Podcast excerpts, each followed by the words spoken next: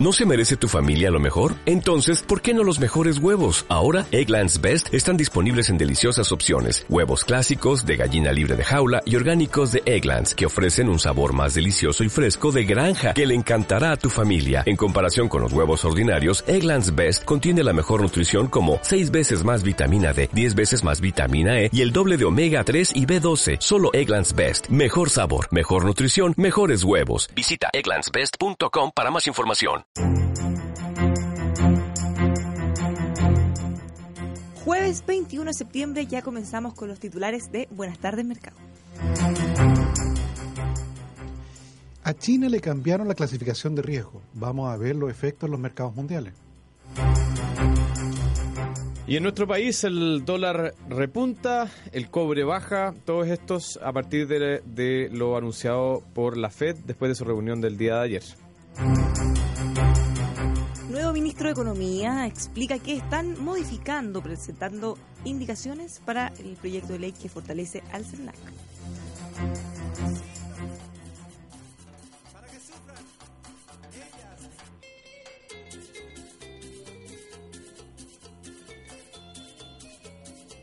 Se tomaron muy en serio esto de la celebración de la música celebrada. ¿Cómo están hoy día? 21 de septiembre, Día del Trabajador Radial. Felicitaciones, Tomás Flores, Fernando Zavala. Chiquillos, Felipe. Felicitaciones, Rodrigo, Bárbara, para ti también. Todos, todos los que trabajan en tremenda radio El Conquistador, que hoy estamos celebrando el Día del Trabajador Radial. ¿Cómo están? Notable, ¿ah? gran día. Nos estamos muy felices ¿ah? de estar un año más en, en esta labor, Qué privilegio. noble labor. Además que hay que recordar de que todas las encuestas muestran que las radios son el medio más confiable, visto por las personas. Efectivamente, el medio de comunicación más creíble y la manera mediante la cual se informan prácticamente todos los chilenos. Sí, y yo me atrevería a decir que esta radio en particular, la Radio El Conquistador, juega un rol muy relevante dada su amplia cobertura, especialmente en muchos rincones de Chile donde no llegan muchas otras radios. Entonces, mandémosle también un abrazo a esos auditores que nos están escuchando desde esos rincones recónditos de nuestro país, ¿ah? donde no hay eh, muchas otras emisoras que, que lleguen, pero donde nosotros sí llegamos con nuestras transmisiones. Para Sí, un así abrazo. que ojalá que les gustemos porque quizás no tienen Y si no les gustamos, claro, están fritos, no tienen que escuchar igual. No. Eh, eh, eh. No, estamos muy felices. Muchas gracias a ustedes que hacen posible, por supuesto, eh, que estemos aquí. Un privilegio trabajar. Para mí, uno de los mejores medios, pero por lejos. Sí. La radio. La radio. Sí.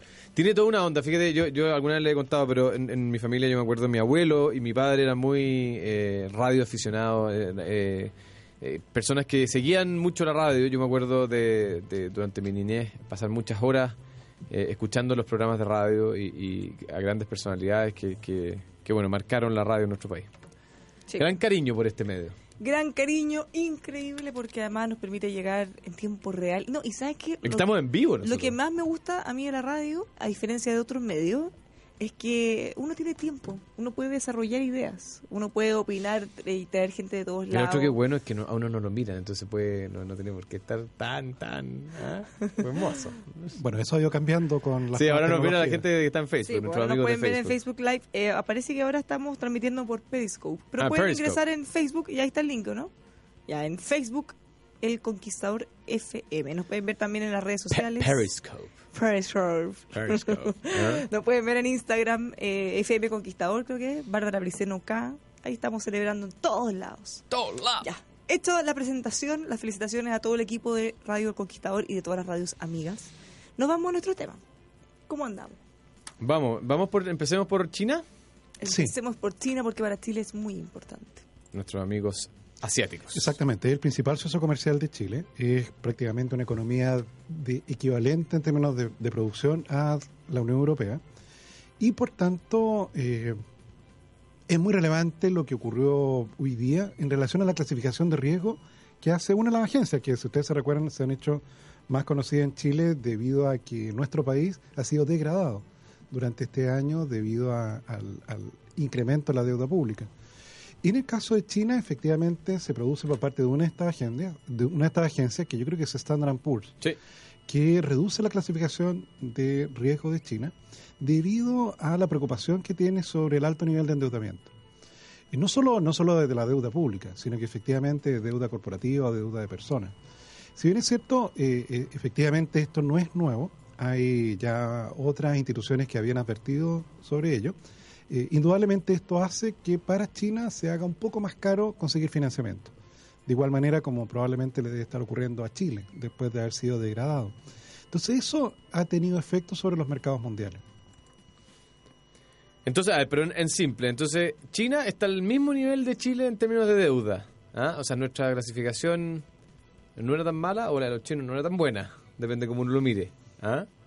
Em, ahora, es, es, bien distinto que la deuda china esté calificada con esa nota que la deuda chilena, porque el stock de deuda china obviamente es bastante mayor que, el de la deuda chilena. Ahora, probablemente nuestra nota sigue siendo buena. Ah. el, tema es ah. que Malita. Sí, el tema es que lo que duele es sacarte una nota más mala que antes. Eso es también. Claro. O sea, que te bajes la nota es muy doloroso. Porque se supone que uno siempre tiene que ir mejorando, no empeorando. Muy mal. Ahora, ¿qué, qué, efectos uno debería esperar en los mercados? ¿Hay, algo que, en particular se te ocurra que podría ¿Cómo nos puede afectar a nosotros eso? Bueno, dicho eh, efectivamente, eh, el, poder responder a esta advertencia, o bueno, en este caso ya más que una advertencia, un hecho ya consumado de haberte degradado, es que la expansión del crédito, que venía creciendo a un ritmo superior al de, de lo que se expandía su economía, va a tener que moderarse. De hecho, en el caso de China, lo hemos conversado aquí antes, para el sector inmobiliario lo han hecho han logrado enfriar paulatinamente ese sector, pero ello trae efectivamente también un enfriamiento en eh, el consumo de nuestros productos. Y por eso es que en los commodities se ha visto se ha visto un efecto. Vamos a ver si a la bolsa también lo afectó, a la bolsa china. Pero en el caso del cobre, en este momento se transa en 2 dólares 94. Déjame ver. O sea, tú dices que, que aminoró... Hizo caer el precio hizo caer, digamos. Hizo caer el precio del cobre. Dicho, ha hecho caer el precio de, de varios otros commodities. Entonces hay justamente en esta, en esta decisión de la agencia clasificadora un efecto concreto que nos afecta a nosotros. Bueno, cualquier cosa que tenga que ver con China finalmente nos va a afectar de una u otra manera. Oye, hay un tema que, que, yo creo que sería bueno quizás conversar con más detalle en alguna eh, en alguna otra vez y que tiene que ver con justamente con el nivel de endeudamiento chino, pero pero tiene que ver con el nivel de endeudamiento informal en China, ¿ya? Porque una de las cosas que, hoy día se comenta más en, los mercados financieros es que se desconoce realmente cuál es el tamaño de, la totalidad de la deuda que está fuera del sistema bancario chino. ¿ah? Entonces, claro, nosotros tenemos una estimación de, del nivel de y la calidad de la deuda bancaria china, eh, tanto interna como la deuda externa, pero pero hay conciencia de que eh, a medida que pasa el tiempo y debido a las regulaciones que ha impuesto el gobierno chino y a, las condiciones de mercado, se ha ido estableciendo un, sector informal de, digamos de, prestamistas, de, bancos informales y otras entidades financieras que no tienen el mismo nivel de regulación, que hoy día se calcula que, esto está cerca de los 10 trillones de dólares. ¿ah? es un monto eh, sustancial y que en algún minuto se, se, se piensa que si es que esto se, se sale de, madre, digamos, podría incluso afectar la estabilidad del sistema financiero formal en China, digamos, eh, poniendo un nuevo antecedente para para o, o, metiéndole otro pelo más a la sopa de, esto de la clasificación china. No sé si tú, Tomás, has tenido experiencia de, revisar ese tema. Eh, ¿Alguna opinión al respecto? No, claro, porque hay todo en esto, eh, como las magnitudes son tan sustanciales. Claro, todo inmenso. Todo inmenso. Claro, porque en el caso de Chile, efectivamente existe un submundo de prestamistas Claro. Okay, que, evidentemente no, no, no, no, no son de una cantidad sustancialmente significativa, pero en el caso chino cualquier cosa es muy grande. Exactamente. Y, esta, y estos cambios de posición muy brusca, de que de un momento a otro te dejen de prestar, es lo que puede tener efectos importantes en su ritmo de crecimiento. Por eso es que el mundo efectivamente está mirando, a partir de lo que decidió hoy día la agencia clasificadora, mirando con un poquito más de atención lo que ocurre en ese país asiático. Claro, hay estimaciones bien preliminares que dicen que esto, el, volumen de deuda informal, es decir, fuera del sistema bancario, podría alcanzar incluso el 80% del PIB de China. El 80% claro, Entonces, de alguna manera tendría como un sistema bancario paralelo. ¿ah? Eh, no se sabe bien de qué tamaño y, eso yo creo que es parte de la investigación que, que se está realizando en este minuto pero sería de un tamaño considerable, incluso similar o, en algún eh, nivel de magnitud similar al sistema bancario formal. Ya, pero súper, súper fácil. Si es que les empiezan a cortar las líneas de crédito, ¿podría ser que no empiecen a comprar menos? Claro, por supuesto. Entonces, y, te fijas que el sistema bancario informal es mucho más difícil de controlar y de estimar y de prever que el sistema bancario formal. Y ¿ah? más caro también. Más caro, con menor regulación, con, con, peores condiciones, etcétera. Siendo una cosa bastante cultural de ellos. ¿ah? de hecho, yo no, me recuerdo bien, Fernando, pero yo creo que los chinos tienen bancos más antiguos o tradición de bancos, estos bancos informales, más antiguos que los bancos venecianos, que tienen como entre 800 y 1000 años de, antigüedad. Sí, en 1500 entiendo que eran los primeros bancos en, Italia. No, no sé, no sé en, China no estudiamos. No, pero claro, ellos tienen, además que en su religión no es penalizado prestar a interés. ¿Te fijas? A diferencia de lo que es en la religión católica. Lo que era. Lo que era. La usura. Por favor. Exactamente. Entonces, el, eh, eso de prestar dinero con interés para ellos en su cultura. Una, vez, una cosa es prestar con interés y otra cosa es ser usurero que es lo mismo cuando se, grita, se critica el lucro. Claro, una cosa es ganar plata y está bien, y otra cosa es cuando se empiezan a tratar de confundir los términos con otras cosas. A veces a mí me cuesta, mm, hay distinciones semánticas y otras cosas más técnicas. Eh, en, el, tema de prestar plata, pero lo que es claro es que antiguamente la ley, la religión católica, como decía Tomás, penalizaba eh, cobrar intereses por, por prestar plata. ¿ah? Y eso en, otras tradiciones, como, como la asiática, según lo que decía Tomás, eso no, no era así. Entonces, obviamente se desarrolla un sistema bancario mucho antes. Sí, no, sí, efectivamente, ahora en su momento. ¿Qué, ¿Por qué eh, alguien prestaría plata sin intereses? De hecho, tú sabes que en el mundo musulmán todavía persiste eso. ¿Pero cómo? Entonces tú, tú, dices que eh, el lucro. Eh, no entiendo, pero ¿y el lucro? El lucro. El lucro. El lucro. no. Tú dices que, claro, que, ¿por no, qué la pues, De hecho, Bárbara, si tú miras los bancos en el mundo musulmán, no cobran interés. Entonces es un sistema muy curioso. ¿Te fijas? ¿Y, quién presta plata entonces? ¿Dónde sale plata? Claro, tiene por tanto una operación mucho más disminuida. Te fijas, una operación mucho más disminuida. Claro, te cobran una comisión, te fijas, pero intereses no te pueden cobrar una comisión que se parece mucho al interés. una comisión del 10% al año. Una comisión que cubre todos los gastos y probablemente la ganancia que vamos a tener, ¿no? No, claro. O sea, piensa tú que esto de cobrar intereses o dedicarse al, al, cambio de moneda era algo muy mal visto. O sea, piensa tú, nuestro Señor lo expulsó del templo a los cambistas. Te fijas, se tenían durante mucho tiempo, tuvieron muy mala fama. Entonces, a los que se dedicaban a la compra-venta de oro, o prestar interés, o al intercambio de moneda, te fijas, durante mucho tiempo, durante muchos cientos de años, tuvieron una posición adversa por parte del resto de la sociedad. Y claro, eso ha ido cambiando afortunadamente, te fijas, ha permitido el desarrollo del mercado de capitales, pero pero piensa tú todo el debate que se dio, Bárbara, aquí sobre la tasa máxima convencional. Tampoco es que goce el sector así como de la mejor, de la mejor no, Claro, no, por supuesto. Siento que en realidad debería tener un mejor prestigio considerando que de alguna manera gracias a eso podemos nosotros emprender, podemos tener proyectos, podemos construir, incluso pensando en el ámbito privado de uno mismo como persona, tener casa, no cualquiera puede darse el lujo de tener cosas sin un crédito. Mm. Ese es un temazo, ¿ah? la, famosa tasa máxima convencional. Sí, pues acuérdate que se armó toda una discusión cuando eh, Franco Parisi levantó el tema, lo que finalmente terminó un proyecto de ley que la redujo de 50%, que era más o menos en esa época, a 30% en la actualidad. 30% de tasa de interés anual nominal. Claro, y yo creo que ese es uno de los es un ejemplo de libro de esas iniciativas que parecen eh, muy bien intencionadas, como que suenan bien, pero en realidad si uno analiza los efectos de segundo orden o los efectos indirectos que tienen, que pueden producir, eh, pueden producir, digámoslo así, distorsiones bastante nocivas en los mercados.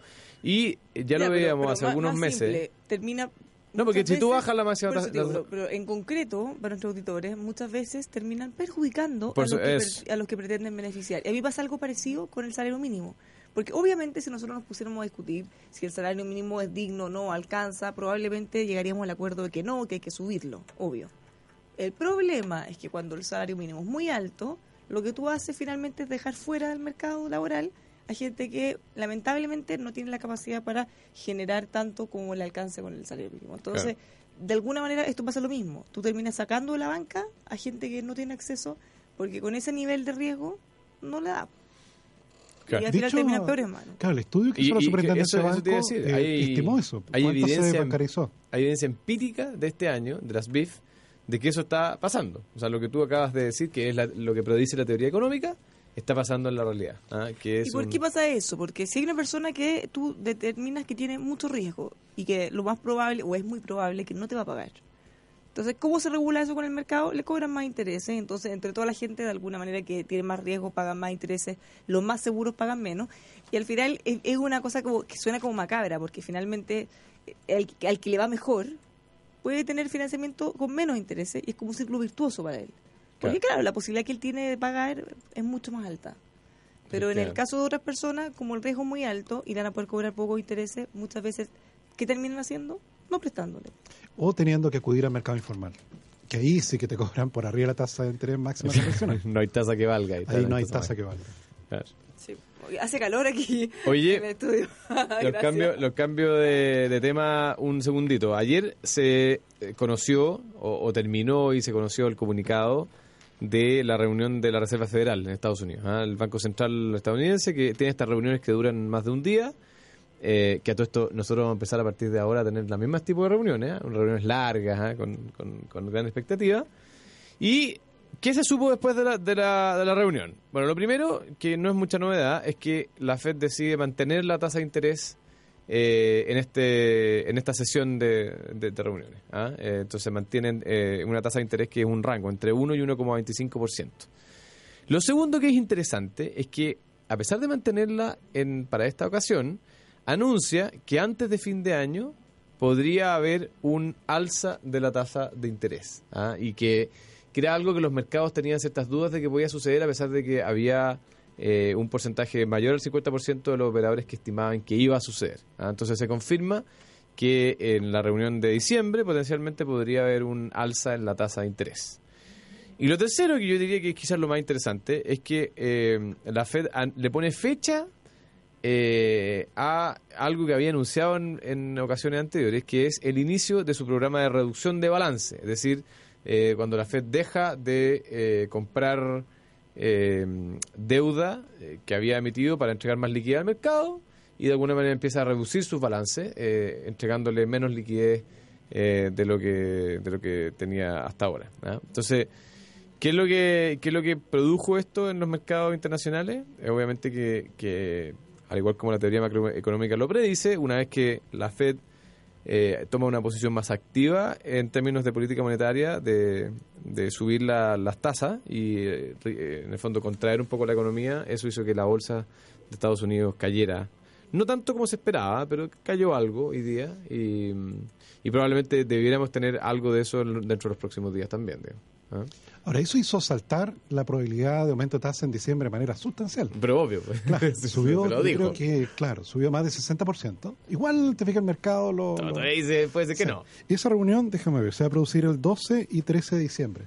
12 y 13 de diciembre. 12 y 13 de diciembre. Claro, lo que pasa es que todas las apuestas eh, apuntaban a que se iba a realizar el alza de tasa en la reunión de enero, que a fines de enero. Claro. Entonces, efectivamente se adelanta un poco eso y eso ha tenido efectos también, además de la bolsa, como tú señalas, sobre las monedas que lo vamos a ver en un momento disculpa, es que, mira, hay un auditor que nos escribió en, el Conquistador FM, en Facebook, nos dice, miren, al igual que los chinos, los chilenos tampoco reciben intereses de parte de los bancos cuando le prestamos dinero. eso no es así. No, eso pasa hoy día, digamos. ¿Ah? Eso ah, pasa hoy el día. depósito a plazo. Cuando tú pones un depósito a plazo, algo, ah, es que las tasas están en las tasas están muy bajas, claro, pero hoy día el promedio será como 0,3% mensual o algo así, 0,28% mensual. Mm. Algo recibe, pero muy poquitito. Claro, casi el aumento de estimado de la inflación. Claro, nada más. Sí. Claro, pero cuando es al revés. Claro. Ay, por eso la gente se enoja. No, pero las tasas también bajan, para ser justo. Las, tasas de crédito hipotecario sí, hoy día no están. A ese nivel. No, están, un poquito más altas que eso. Además que son un 9. No, claro, hay créditos a veces que tienen una carga anual equivalente de cero. O sea, cuando a veces te llega un aviso, Barona, de, de compre un auto con su tarjeta de crédito en 24 cuotas sin interés. ¿Te fijas? Eso está sin interés cero. Sí.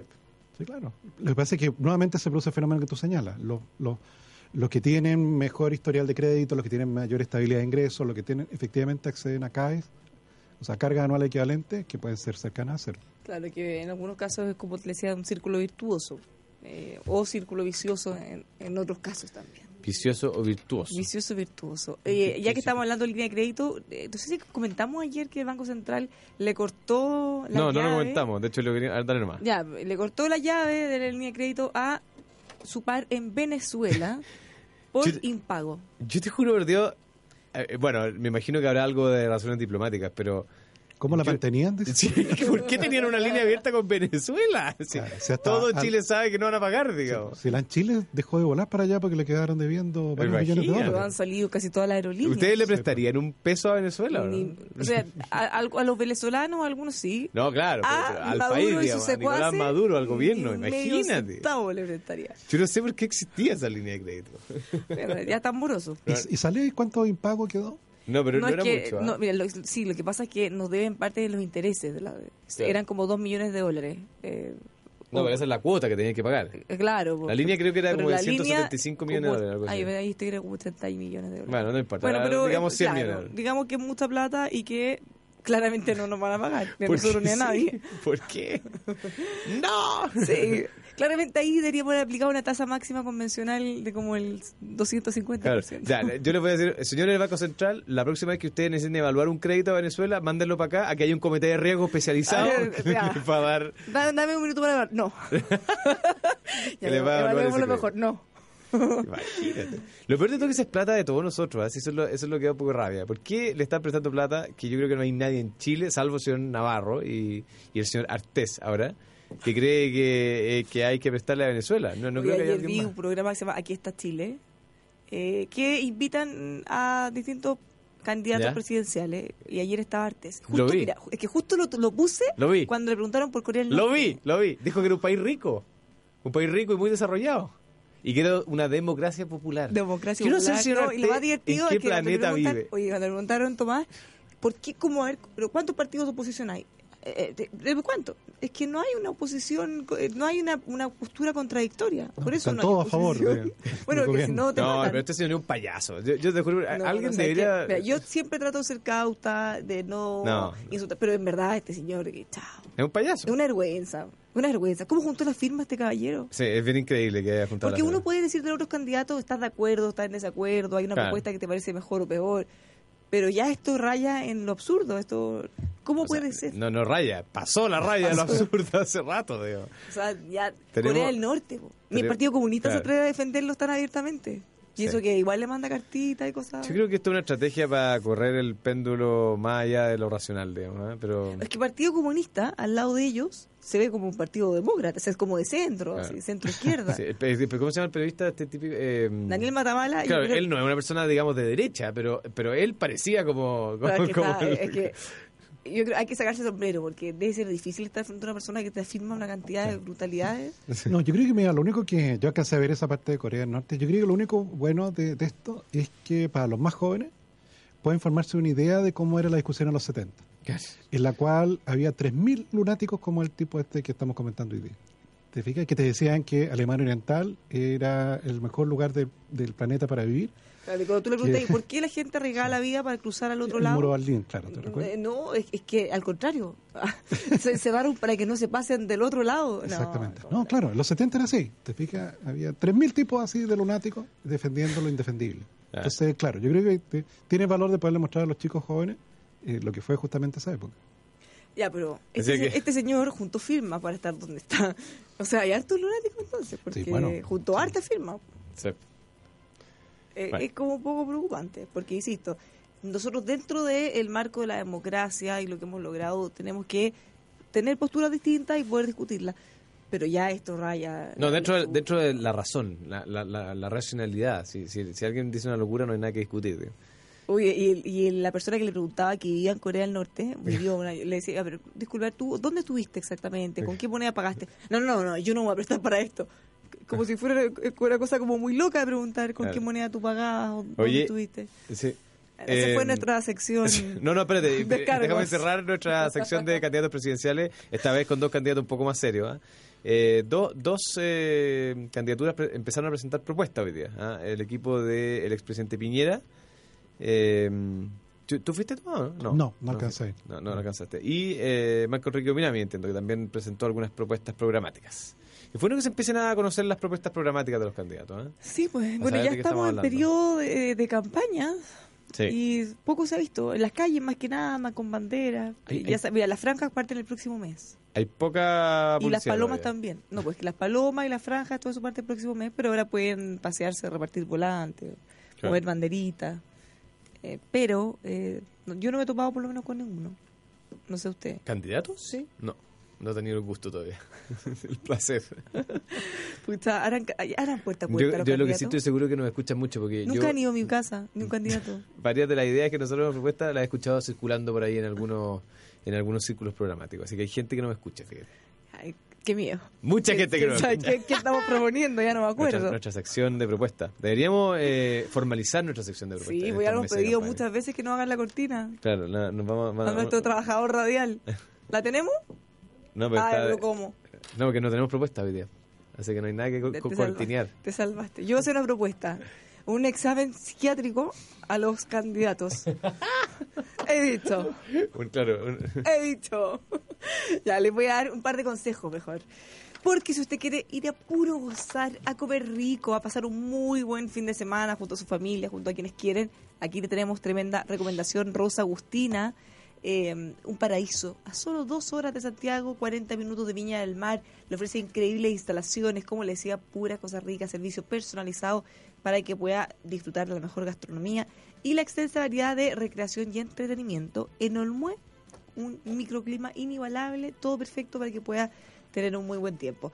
Eh, más información para que pueda hacer reservas también, ingrese a rosaagustina.cl o los puede llamar al 33-277-5700. Nos pueden invitar, Rosa Agustina. Vamos con gusto. Eh, con el equipo. Encantado. ASR Certificaciones, si usted quiere tener eh, más, mejores negocios, qué mejor que certificar las operaciones de su empresa con estas normas como por ejemplo la calidad ISO 9001, certificaciones de seguridad, salud ocupacional y mucho más, lo encuentra en asrcertificaciones.cl o llamando al 32 267 0070. Si tiene problemas dentales, no se deje estar. Clínica Dental Dr. Rodrigo Prieto tiene más de 25 años al servicio odontológico se dedican a tratamientos de alta complejidad, pero también lo simple, lo más importante es que se trata de tratamientos de primer nivel a precios accesibles. Visítenlos en doctorprieto.cl, drprieto.cl o llamando al 22-954-2366. Nos vamos a una pausa celebrando el Día del Trabajador Radial junto a Tomás Flores, Fernando Zavala y Bárbara Briceño.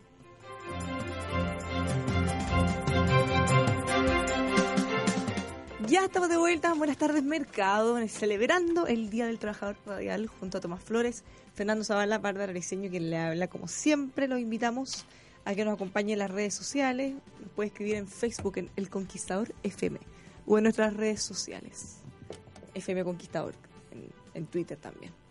Ya, ya estamos listos para continuar comentando lo que está ocurriendo en nuestra... Veamos los mercados. Exactamente, vamos a darnos vuelta. Veamos. Eh, bueno, ya comentábamos en el primer bloque que eh, las eh, declaraciones luego de la reunión de la Fed hicieron que los mercados de Estados Unidos este, hoy día anduvieran como de capa caída. ¿ah? Como lo publica un artículo en, un sitio web, no quedan muchos argumentos a estas alturas para seguir sosteniendo que la bolsa debe subir. Entonces como que los inversionistas están más cautelosos. Y por eso que Estamos hablando de la bolsa americana ¿eh? y por eso que hoy día el Dow Jones cae 0,15% en este minuto. ¿ah? Ahora, todo, yo escuchaba esto, este tipo de argumentaciones antes y, siempre quedan razones para volver a, comprar y entonces yo no creo que sea el fin del mundo ni mucho menos. ¿ah? Probablemente vamos a tener algún nivel de, de corrección y después veremos si es que la bolsa sigue subiendo. En Europa los mercados estuvieron relativamente tranquilos, con resultados positivos eh, en la mayoría de los países. Fíjate, una noticia un poco al margen, pero no tan al margen. Se murió hoy, hoy la mujer más rica de Francia, ¿ah?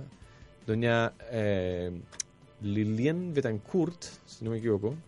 Y mi francés, por supuesto, que no está tan bien, tan bien pero sí, Liliane Betancourt, que era la heredera del de el imperio cosmético L'Oréal. ¿ah? que, bueno, tú, conoces. por supuesto, todas estas marcas con artículos de belleza y cuidado. Ah, claro. Me gustan. Y eh, fíjate que hay algunos rankings donde se consideraba que era la mujer más rica del mundo. ¿ah? Eh, su riqueza se estimaba cerca de los 39.500 millones de dólares y se murió. Ahora, así que ahora, Bárbara, tú puedes. puedes, tú puedes es como. no, no. Pasó, bueno, en el fondo. ¿Cómo será el impuesto a la herencia ya? no debe tener todo planificado. ¿Sí? Sí, pero el impuesto a la herencia en Francia es bien debe duro. Ser alto, sí, durísimo. Sí. Em, es que no tiene todo planificado porque si no, no tendría ese patrimonio. A menos que lo haya tenido antes de que. No, pero imagínate. Porque todo muchos se dan en vida, se, distribuye. Por eso que los impuestos a la herencia siempre yo lo he encontrado medio tontos, digamos, como que no tiene mucho sentido. Porque los que realmente tienen plata para dejar en herencia, eh, mucho antes de morirse lo planifican y, y al final les cobran poquito de impuestos. Pero que, a ver, si tú tuvieras una gran fortuna, cosa que me encantaría. A ver. si tú ustedes tuvieran muchos, muchos, pero muchos millones de dólares. Eh, y saben que el impuesto podría ser 40%. Obviamente, somos seres humanos, trataríamos de buscar alguna forma de, pagar menos impuestos. De, manera legal, por supuesto, pero, pero de pagar menos impuestos. Además que esa acumulación de capital eh, ya pagó en su momento impuestos. Claro. cuando fue ingreso. Claro. Entonces, claro, que te lo vuelvan a cobrar cuando pasó de una mano a otra, claro, es un doble impuesto. Y eh, quiero interrumpirlo un ratito porque saben que nos escribió una auditora haciendo una pregunta y se repite con muchas que nos habían escrito antes también en las redes sociales. Eh, hagamos un pequeño paréntesis para que lo abordemos. Que nos pregunta por el tema de la hipoteca inversa que estuvimos conversando hace un tiempo. En las palabras de ella decía, algo sobre los mayores con los bancos para vender la casa y que te den dinero hasta que mueras. Le quedó, le quedó dando vuelta a nuestra auditora, Margarita. Claro, ese es un tipo, mira, encuadremos en la conversación. El, el, instrumento de hipoteca reversa ¿ah? es algo que, que existe en, en, muchos lugares del mundo y que básicamente consiste en que una persona llega a cierta edad donde necesita liquidez y tiene un activo, ya por ejemplo una casa o un, un terrenito en algún lado, etcétera lo que hace es que va al banco o a alguna institución financiera y le dice, mire, yo te paso mi casa y tú me pagas un sueldo de que se conviene entre los dos hasta el día que yo me muera. Eh, entonces, como que de alguna manera el banco le paga la, la propiedad en cuotas mensuales. Es como que se la prepaga al final, claro. no, es como que se la va pagando, el banco se la va pagando en cuotas hasta, hasta el cuotas mensuales. ¿Cuál es la gracia de eso? Es que esta persona que trabajó se sacó la mugre. Ah, perdón, y hay algo muy importante, que es que en la mayoría de estos casos las personas tienen derecho a vivir y usar esa propiedad. ¿ah? O sea, a quedarse viviendo, de que pues, vive en la casa. No la pueden echar. claro, no la pueden echar. Claro, pero la gracia de esa herramienta es que una persona que se sacó la mugre y que logró comprar su casita, pero llega a cierta edad no le alcanza la plata para sobrevivir o porque se la gasta todo en remedios, por ejemplo. Por ejemplo. Eh, ella puede permanecer en esa casa, seguir disfrutando el esfuerzo toda su vida con una eh, con, una, mensualidad que le permite vivir mucho mejor, pensando en que cuando se muera, esa casa se la va a entregar a, la institución que le pasó la plata. Ahora, en Chile se, se propuso en algún momento hace un par de años y fue súper criticado eh, por los políticos, principalmente por el Partido Comunista, no me acuerdo, yo creo puede haber sido por otros más también, porque decían que era el colmo, que se despojaba a la gente de sus bienes. Sí, pero quizá para alguien puede ser más cruel todavía que haya un viejito que se sacó la mugre toda su vida, después nadie lo ayuda y se muere y claro, lo hereda y ahí aparecen todos los hijos que nunca tuvieron ahí para poder mm. ayudarlo. Yo creo que lo, lo, eh, más... Es injusto también eso. Lo más patético es cuando las personas se mueren eh, habiéndolo pasado mal en los últimos años de su vida y, tienen eh, activos que obviamente después de la muerte no sirven para nada. ¿ah? Eh, o sea, si tú trabajaste toda, toda tu vida, te sacaste la mugre... Y te mueres como el más rico del cementerio, es ridículo. claro, pero, pero al final tu último año quizá sería mucho mejor que tú con todo tu esfuerzo lo pudieras tú mismo usar. Por supuesto.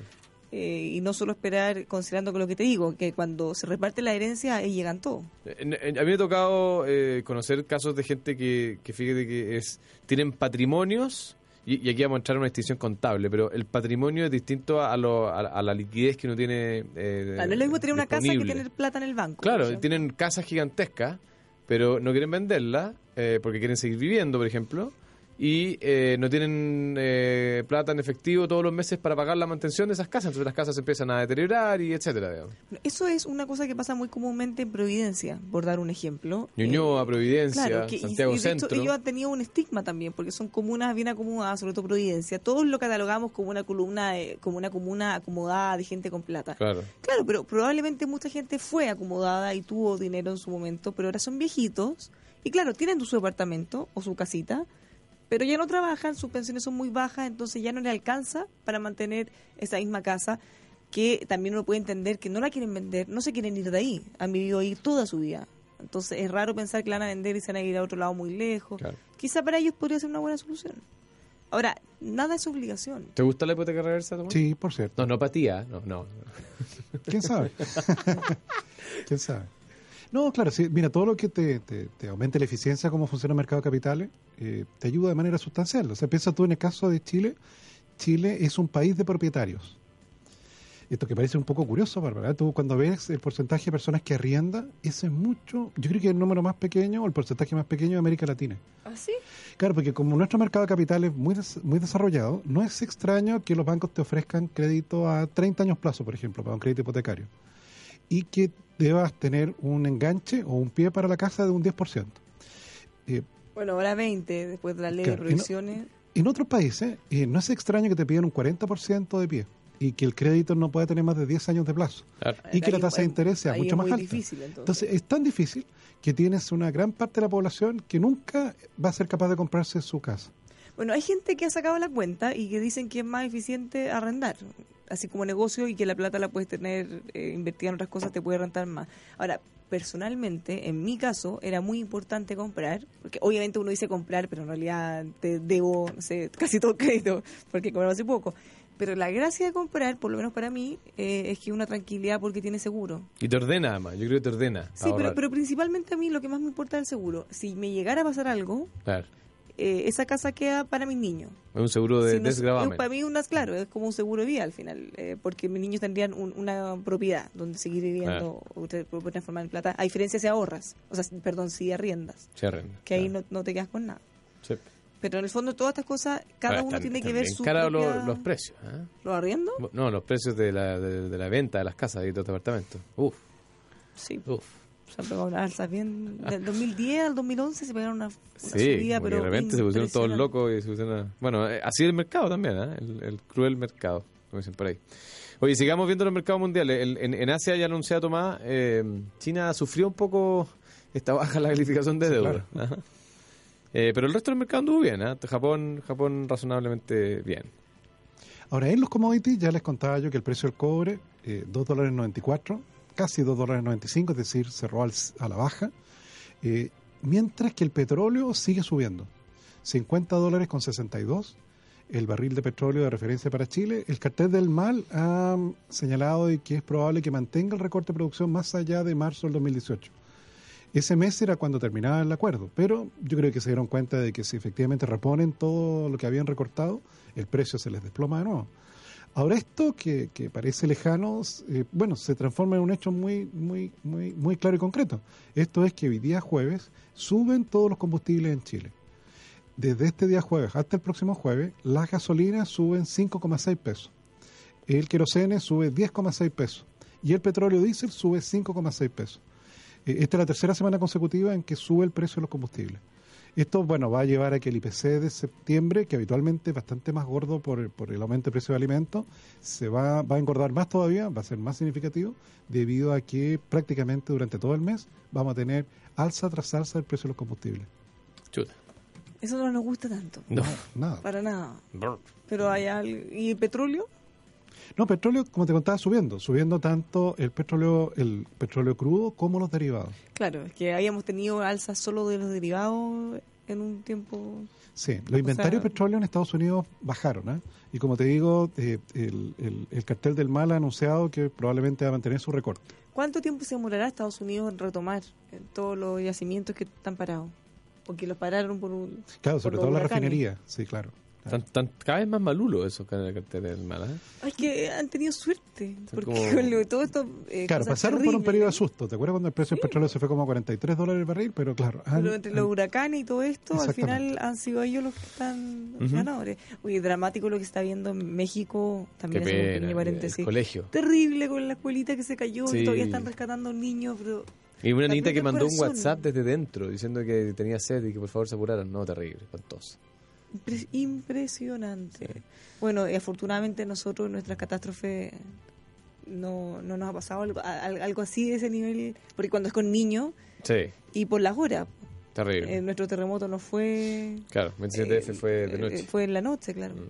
Claro, los que quedaron atrapados, ¿te recuerdas con ese edificio que se desplomó en Concepción? Claro, fueron rescatados relativamente rápido, los sobrevivientes. Sí, aparte que eh, fue, terrible eso. Sí, claro, ahí se desplomó, claro, se desplomó el, en Concepción. Sí, claro. Se partió en dos. Oye, nuestra bolsa, nuestra eh, querida y humilde bolsa de Santiago, eh, subiendo 0,56%, gran día, y liderado el alza por, adivinen quién. La, la, niña bonita de, de, los últimos días, Soki Mitch. Soki Mitch subiendo 2,45%.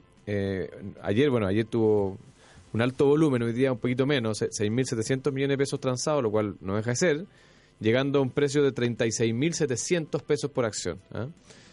Eh, y otras acciones, a Tomás, que esta yo sé que le, interesa, la otra que está subiendo bastante, entre otras, digamos, es la Polar, o Nueva Polar. Se está recuperando de... 3,8% subiendo hoy día.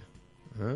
¿Te recuerdas que había bajado mucho? Sí, yo no sé por qué le interesa tanto, Tomás, pero bueno, ahí, ahí está, ahí está la acción, subiendo 3,8% hoy día. Y volviendo al ámbito... Eh, bueno, ya estábamos en el ámbito nacional en realidad, pero algo que habíamos anunciado en los titulares, proyecto reforma al CERNAC.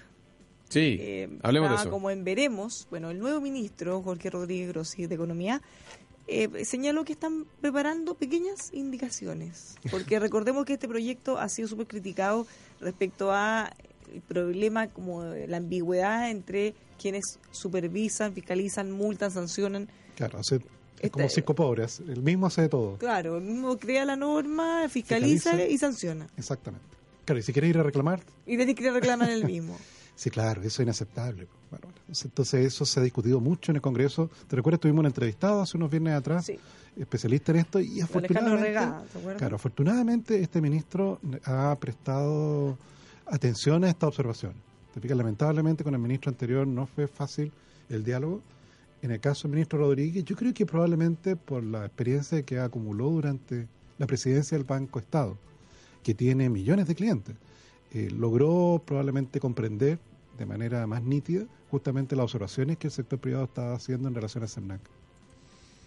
Ojalá que la haya comprendido bien, pues, ¿eh? y que no hagamos locura. Este es un tema, fíjate que, a algunos le parece que es bien específico y como técnico, no, pero... que eso no puede afectar a todos. Sí, tiene implicancia... En todo. O sea, o, beneficiar eventualmente. No, claro, porque evidentemente el deseo es que eh, en la medida que la economía se va sofisticando, tenemos también eh, consumidores más educados y conscientes de sus derechos.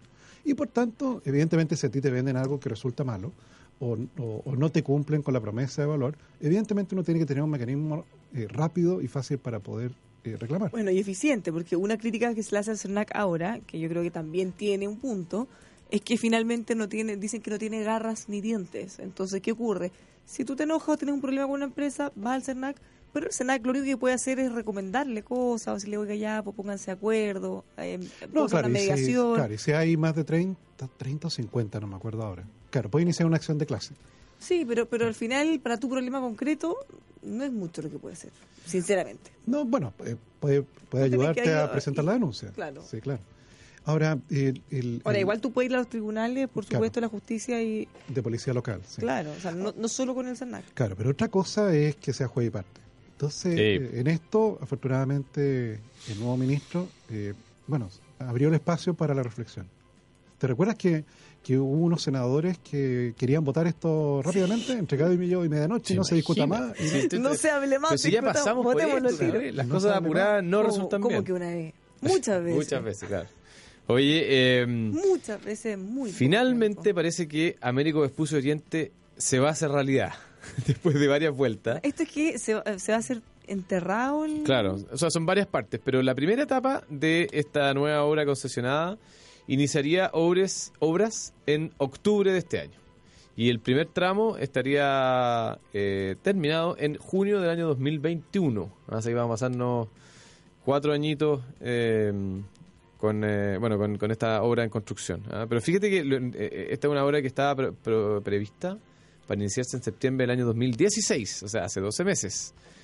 Pero, bueno, no, ha empezado todavía y recién se está empezando un año después. A eso tiene desafíos de ingeniería importantes. Me parece que en el cruce con... Con, eh, con Apoquindo. Con Apoquindo. Donde está la estación escuela militar. Exactamente. Efectivamente. Claro, tiene ahí la profundidad es como 40 metros. Hay que meterse muy, muy para abajo porque está la estación del metro y, bueno, hay que pasar por debajo. Oye, y lo otro que le iba a comentar, esta es una noticia de las que me gustan a mí, ¿eh? esas tecnológicas media freak. Bill Gates hoy día eh, dio una entrevista y dijo que se arrepentía de haber creado uno de los comandos más populares de Windows. A ver si se imaginan cuál es. ¿Cómo? Control. Control Alt Suprimir. Control Alt Suprimir. ha marcado una él dijo que, él dijo que en realidad Control Suprimir era tan masivo y tan extendido que esto debió haber sido una sola tecla. Que uno apretara y, ¿A usted no les pasaba que cuando descubrían la funcionalidad de Control Suprimir uno se creía como un poco hacker? Ah, como decía. Ah, que ya verdad hay demasiados botones al mismo uno encontraba que era como notable. Bueno, Bill Gates dice que, claro. O sea, que, él debería haber sido un puro, un puro botón borrar. Claro, borrar o frenar o, parar de proceso o algo, así.